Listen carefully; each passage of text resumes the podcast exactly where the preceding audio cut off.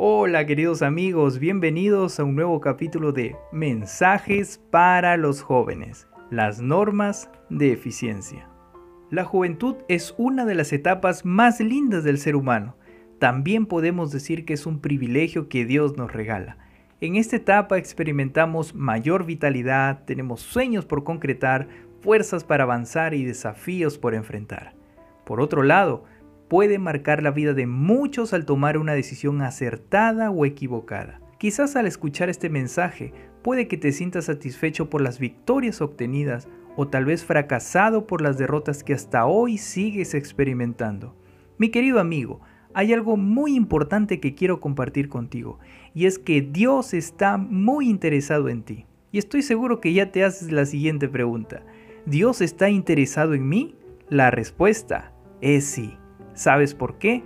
Porque Dios ha puesto en ti el talento y el valor para impartir luz en un mundo lleno de oscuridad. Puede que sigas preguntándote, ¿cómo Dios se fijaría en alguien como yo? Mira, puede que te sientas mal, hasta incluso pensar que no tienes ningún talento para ejercer este gran desafío. Sin embargo, hoy es tu día de oportunidad, porque el Dios Todopoderoso te llama para que puedas vivir una experiencia de elevado destino. ¿Estás sin fuerzas? ¿Tienes miedo a cumplir este gran desafío? Dios te dará las fuerzas para cumplir con tu parte, aquella que consiste en buscar cada día el Espíritu Santo para lograr grandes proezas. Tu parte es no rendirte ante el mundo, sino ante la presencia de Dios. Entonces, si nosotros los jóvenes queremos consagrar la mente y el corazón al servicio de Dios, debemos alcanzar una elevada norma de eficiencia y utilidad. Esta es la norma que el Señor espera que los jóvenes alcancen.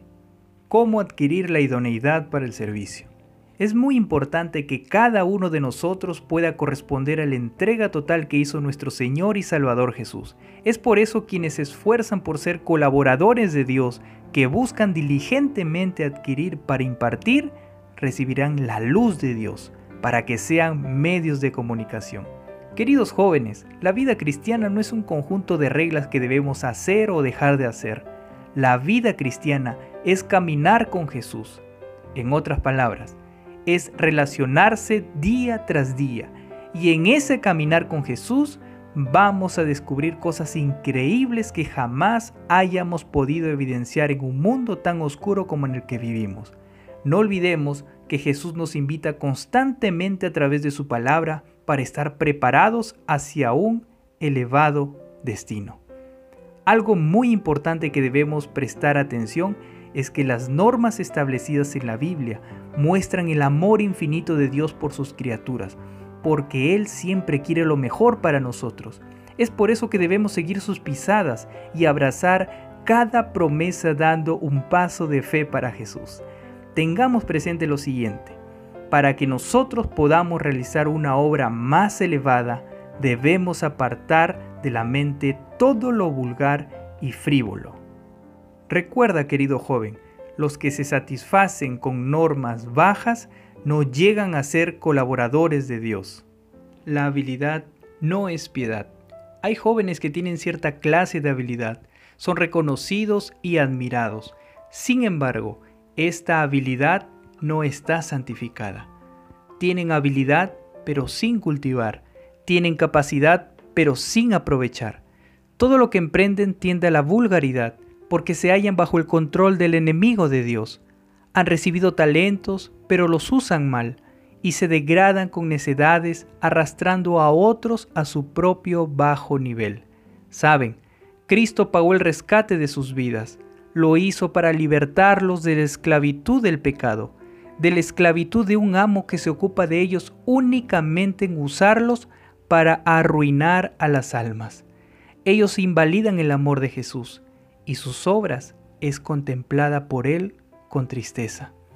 Tales jóvenes lamentablemente hallarán eterna perdición. El agente escogido. Somos testigos de Dios mientras revelamos en nosotros mismos la obra de un poder divino. Cada persona tiene una vida distinta de todas las demás y una experiencia que difiere esencialmente de la suya. Dios desea que nuestra alabanza ascienda a Él señalada por nuestra propia individualidad.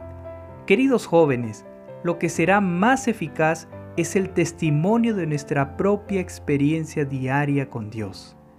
Que el amor y la justicia de Dios sea parte de cada corazón oyente.